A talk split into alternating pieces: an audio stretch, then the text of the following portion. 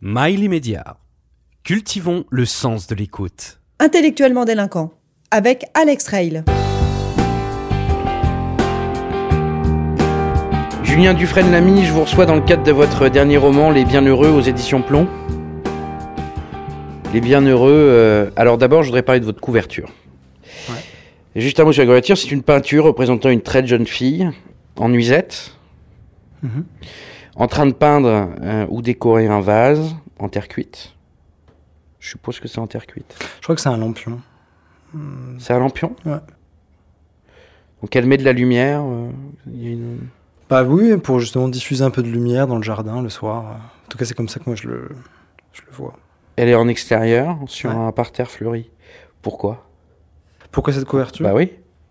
Euh, En fait, à l'origine, c'est une image que je voulais me tatouer sur la peau. Euh, c'est un tableau que j'aime beaucoup depuis des années de John Singer Sargent. Ça s'appelle Carnation Lily Rose, ce tableau. Et quand il s'agissait de trouver une couverture pour le bouquin, il fallait trouver une, une couverture qui vienne incarner mon sujet, c'est-à-dire ces enfants atteints du syndrome Williams-Burren. Euh, il fallait voilà, être dans l'allusif, le suggestif, donc il fallait quand même un personnage qui incarne. Et je trouvais que cette, euh, cette, cette peinture qui dit quand même le, le rapport à la nature, euh, le- la tendresse, euh, l'enfance, l'insouciance, elle résumait bien le livre. Oui, mais pourtant vous affrontez les problèmes de face alors que la jeune fille est de dos. Moi, j'aime pas les couvertures de, de- de- où on voit des visages comme ça qui viennent un peu. euh, C'est un peu des visages un peu plaqués parce que j'ai l'impression que ça vient un peu réduire l'imaginaire du lecteur. Je trouve que c'est bien de, pouvoir euh, inventer euh, les faces et les faciès qu'on a envie d'inventer. Et qu'est-ce qu'elle représente, euh, cette jeune fille, pour vous Bah, Elle représente tout ça. Je pense qu'elle représente euh, le- le- le- cette période qu'on a tous connue, la période de l'enfance, le- le- le- le- les premiers balbutiements, la recherche de soi, la douceur. Euh, Je la trouve très douce, moi, cette, euh, cette, cette image. Et pourtant, vous parlez de- dans votre roman d'un sujet assez grave, euh, parfois douloureux. Mhm. Euh, on se plonge facilement, très facilement dans votre livre. Et ça, c'est une qualité euh, que j'ai rarement l'habitude d'avoir. Euh, votre sujet se passe avec des enfants atteints du syndrome de William Burren. Alors, ce syndrome est découvert en 1961, Mhm. assez tardivement finalement dans l'histoire de l'humanité, par deux médecins. L'un est néo-zélandais, l'autre est allemand, qui vont tous les deux d'ailleurs donner leur nom Mhm. euh, à ce syndrome. Qu'est-ce qu'on peut dire de ces syndromes? Comment vous pouvez le résumer? Euh, effectivement, c'est une maladie découverte sur le tard, c'est une maladie rare. euh, Qui touche un enfant sur sur 7000 ou 10 000 10 000 naissances, euh, 20 000 il y a 20 ans, mais effectivement, comme les tests génétiques sont plus accessibles et que le- le- la recherche avance, maintenant, voilà, le, le nombre de, de naissances s'est réduit. C'est un, pour moi, c'est un syndrome, et c'est pour ça que je l'ai, euh, que j'ai écrit euh, autour de ce sujet. C'est un syndrome un peu magique. C'est un syndrome qui, euh, qui dit notre humanité, qui dit l'hypersociabilité de ces enfants. Ce sont des enfants qui ont quasiment tous l'oreille absolue, donc ils sont très doués pour la musique, pour la poésie, qui sont tr- très tendres, très aimants. Ils aiment autant leurs parents que euh, le passant dans la rue, que euh, euh, le vendeur de voitures. Et je trouvais ça chouette et important en littérature de montrer que le handicap, c'est pas qu'une question de commisération et de, et de pathos. Vous pensez que c'est vraiment handicapant d'aimer euh, trop le vendeur de voitures autant que sa mère? Ouais, je pense que dans notre euh, monde qui est tenu quand même par des barrières invisibles, par des règles de, politesse, de posture, ouais, c'est très handicapant. Et d'ailleurs, la plupart des, enfants à l'âge de, l'adolescence tombent en dépression parce qu'ils réalisent que le monde qu'ils aimaient, qu'ils aimaient de façon euh, comme ça débonnaire, intense, euh, totale, n'est pas pas le monde dans lequel ils vivent vraiment. Donc ils se rendent compte que finalement euh, l'amour qu'ils portent aux autres n'est pas n'est pas réciproque. Donc c'est pour eux toujours une, une profonde une profonde tristesse et déchirure. Vous êtes reconnu en certains d'entre eux? Euh, moi j'écris J'écris beaucoup de livres sur le thème de la différence, de qu'est-ce que ça veut dire être soi quand on est dans un groupe qui n'est pas euh, exactement à notre image. Euh, moi, je me suis reconnu euh, dans, dans, dans, ces genres de thématiques. Après, c'est vrai que comme ce sont des parcours, là on parle quand même de, parcours de, de, personnes atteintes d'un handicap mental, de, tout un personnel médical autour. Justement là-dessus, d'accord. Donc on rentre dans votre dans votre roman avec euh, l'appréciation de quelques enfants Mhm. qui ont entre 6 et 12 ans. Euh, 0 et 18 ans. euh, oui, au mais pas au début. En fait, on part assez rapidement sur ce truc et puis on les suit jusqu'à 18 ans Mhm. avec euh, leur entourage. On Mhm. voit aussi leur peine, mais la peine aussi de leur entourage. Vous parlez très très bien de l'entourage et des expériences qu'ils ont au travers de, de leurs enfants. Finalement, on suit donc leur quotidien, leur humour, leur émotion, mais aussi euh, le voyage émotionnel avec euh, leurs proches qui partagent une forme de souffrance. On apprend comment le système, notre système, euh, encadre ces personnes qui sont souvent marginalisées. De quelle manière le système les, encadre? Comment on peut détecter ce syndrome? C'est- toujours assez euh, difficile avec le syndrome Williams-Burren parce que les symptômes varient d'intensité euh, à d'autres. Comme Euh, l'autisme Alors, certains développent des traits autistiques, mais ils sont assez rares. On n'a pas exactement d'ailleurs la statistique. Euh, la plupart, en fait, des enfants, lorsqu'ils sont diagnostiqués tôt, naissent avec une cardiopathie, donc une petite tache sur le cœur. Et euh, la plupart, voire tous, ne se nourrissent pas et ne veulent pas dormir. Et donc là, c'est un truc très, malheureusement, un peu Et tortueux. Ils prennent de la drogue d'ailleurs. on en- et ils prennent aussi beaucoup de drogue, évidemment, dès la naissance. Mais en fait, comme ils ne dorment pas et ne se nourrissent pas, en fait, la plupart des pédiatres ou des médecins disent, mais c'est normal, tous les enfants, c'est, c'est, faut pas vous inquiéter, vous allez apprendre. Mais chez eux, c'est quelque chose de, de- de très fort. C'est-à-dire que des enfants Williams peuvent, jusqu'à l'âge de 10 ans, ne pas euh, refuser d'avaler des textures solides parce que vraiment, ça les dégoûte. Une assiette de pâtes, pour eux, il faut imaginer que c'est comme s'ils voyaient vraiment une assiette d'insectes. Euh, donc c'est plein de petits, voilà, plein de petites manifestations un peu particulières qui fait qu'ils peuvent être voilà, diagnostiqués à, à deux mois, comme 8 ans, comme Romain, le garçon que je décris dans le, dans le texte. Dès, dès- dès les premières pages d'ailleurs. Ah oui. Pour le, quand on a le rapport du cardiologue. Oui. Euh, Qu'est-ce qui vous a poussé à vous intéresser à ce syndrome? Pourquoi euh, ce faux roman en fait, qui est plus, euh, pour moi, c'est pas un roman? C'est un, après, tout- C'est un, c'est un, c'est un récit littéraire. c'est un récit, ouais, Ouais. plutôt pas un roman. Bah, c'est un roman dans la mesure où je, je- où je m'incarne quand même dans le texte et que je et que j'explique pourquoi ce, pourquoi ce sujet, pourquoi je passe d'un enfant à l'autre, qu'est-ce qui qu'est-ce qui est aussi en jeu pour moi dans l'écriture. Après roman, il suffit qu'il y ait écrit roman pour qu'un roman soit roman aujourd'hui. Euh, mais pourquoi ce sujet? Euh, Moi, j'avais écrit pour euh, une association qui justement donc l'association des Williams autour de cette, de cette maladie, euh, un conte de Noël il y a quelques années et en fait j'avais senti euh, ce- ce- cette promesse un peu du romanesque avec ses enfants. En fait, il faut les rencontrer pour voir à quel point, en fait, ils dégagent quelque chose. Ce sont vraiment des aimants sociaux. Ils sont très et on les aime très vite. On s'attache très vite à eux. Et pourquoi vous êtes attaché Pourquoi vous êtes penché sur ce syndrome et pas un autre? Pas parce que je pense que ce syndrome-là, C'est une euh, rencontre. c'est une rencontre. Oui, voilà, c'est ça. Et Mm. que ce sont vraiment des êtres euh, tellement euh, dans, dans la tendresse et l'attachement que c'est compliqué de passer à autre chose. Et de, de- donc voilà, j'avais envie de de mettre un peu à leur place, de les observer longtemps, d'observer leur nature, leurs petites manies, euh, pour écrire ce texte. Rappelons un peu votre euh, parcours, Julien Dufresne-Lamy. Vous êtes journaliste, Je l'ai été il y a longtemps, ouais. Mm. mais il y a longtemps, mais vous avez 30, euh, 4 ans. 34 ans, donc en Mhm. fait, euh, il n'y a pas si longtemps. Bah, il y a 10 ans, donc c'est quand même, euh, c'était quand même pas hier. hein. Ouais, mais on vit tellement plus longtemps aujourd'hui que finalement, Ça se réduit les écarts. ça se réduit, ouais, les Ouais. écarts. Et pourquoi vous avez arrêté le journalisme pour être réciteur, romancier? Euh, pourquoi j'ai arrêté euh, bon, C'était pas une vocation hein, d'être journaliste. Euh, je devais être notaire à l'origine. J'ai fait des études de droit euh, pendant sept ans. Euh, et puis, mm, par hasard, un concours de nouvelles dans la fac dans laquelle je suis est organisé. J'écris ma première fiction et je découvre ce que ça veut dire écrire des, des- de la fiction.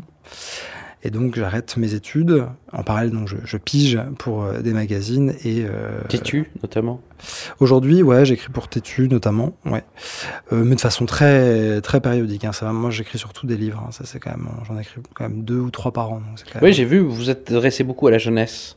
J'écris à la fois pour les adultes et à la fois pour euh, les jeunes. Ouais, j'écris un livre pour adultes et un livre par, pour les jeunes par an.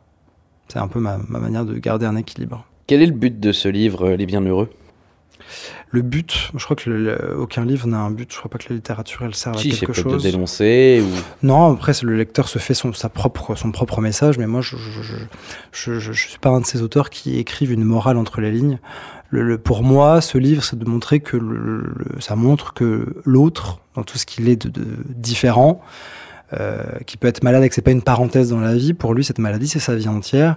Euh, montrer que voilà que l'autre, c'est un voyage, mais qu'on s'en contente pas, que finalement, euh, ce livre montre qu'on peut manger, parler, rire différemment, et que finalement, euh, c'est pas un problème, et que ça, finalement, ça questionne notre propre rapport aux normes et à nos et à nos normes, euh, voilà, de, de- de- sociales, de, la société, de, qui euh, qui est-on quand on mange dans un restaurant, quand on marche dans la rue.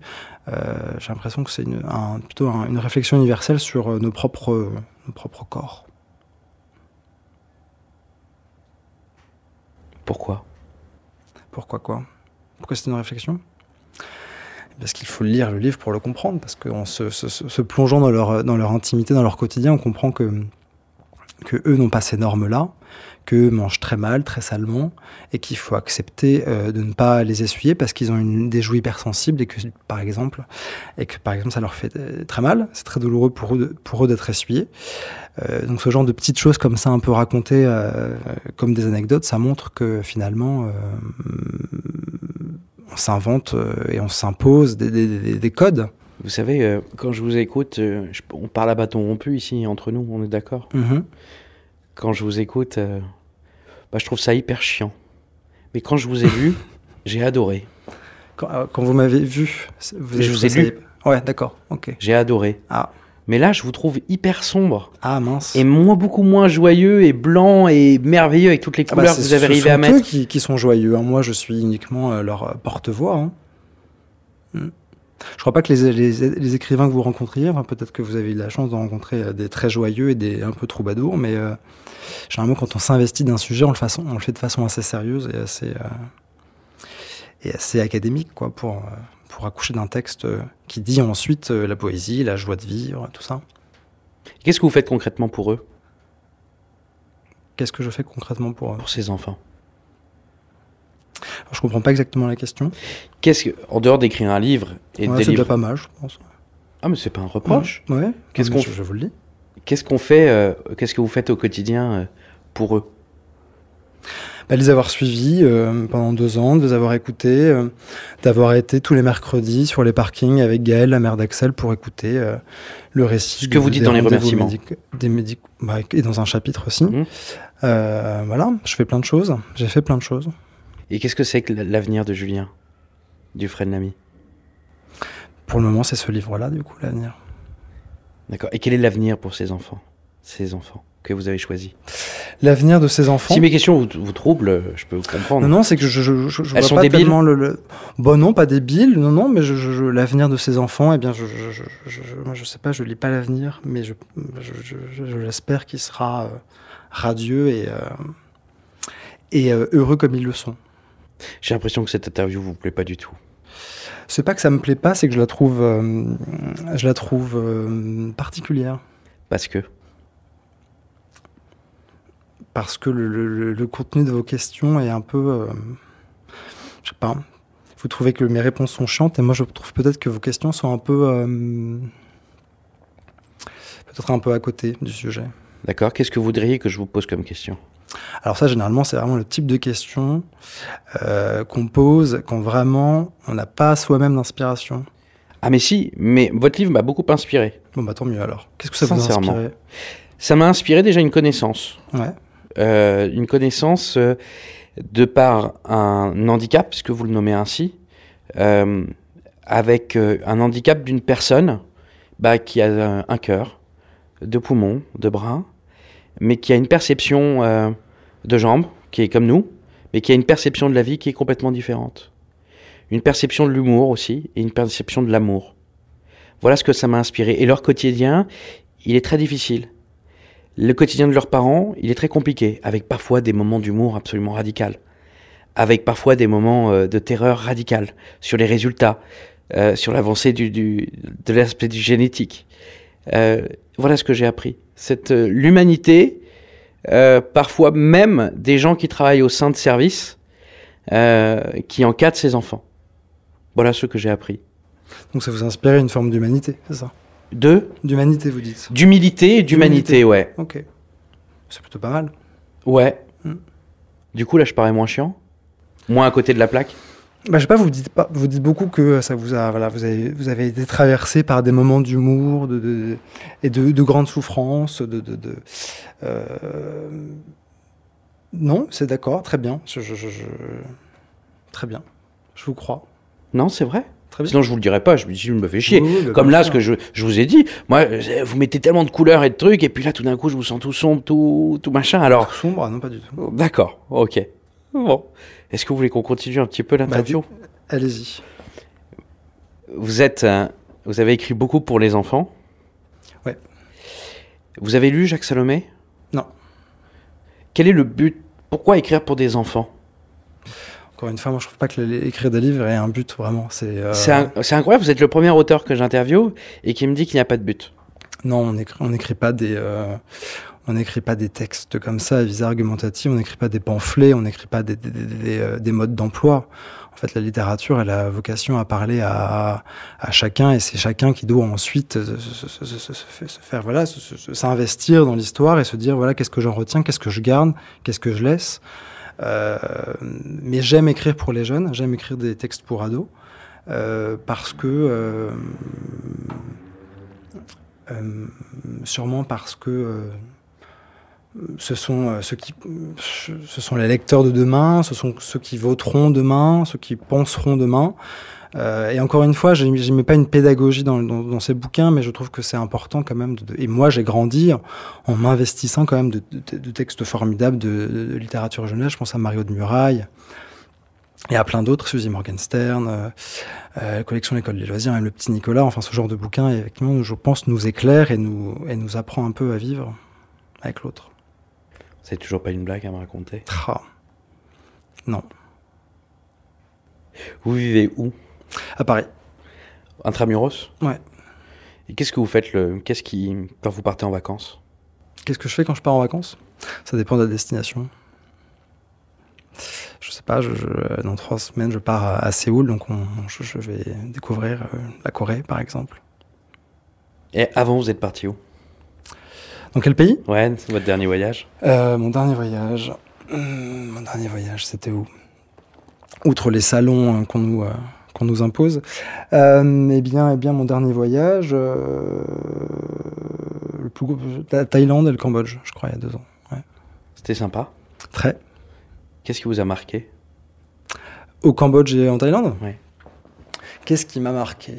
Hmm, Je réfléchis. Je sais pas si vous couperez les longs silences chiants de l'auteur. Euh, Qu'est-ce qui m'a marqué? Euh, Qu'est-ce qui m'a marqué, euh, à part euh, un peu les clichés évidents euh, hmm,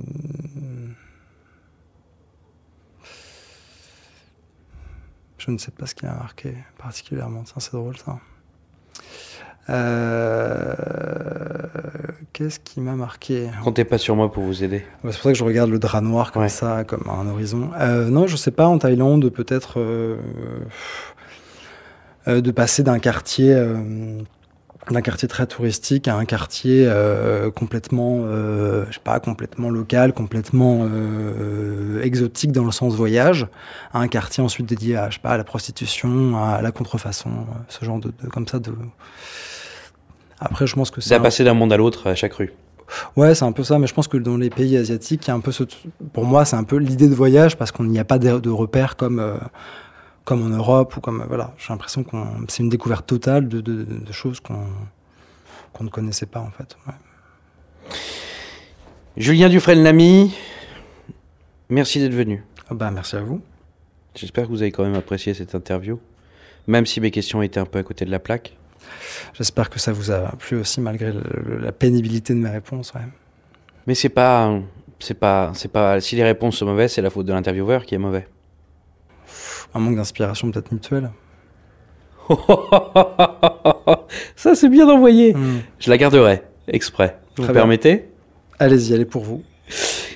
Ne m'écoutez pas, ne vous abonnez pas, ne laissez pas de commentaires ni d'étoiles, mais lisez le livre de Julien Dufresne, l'ami, parce que moi j'y ai pris beaucoup de plaisir. Les Bienheureux. Merci.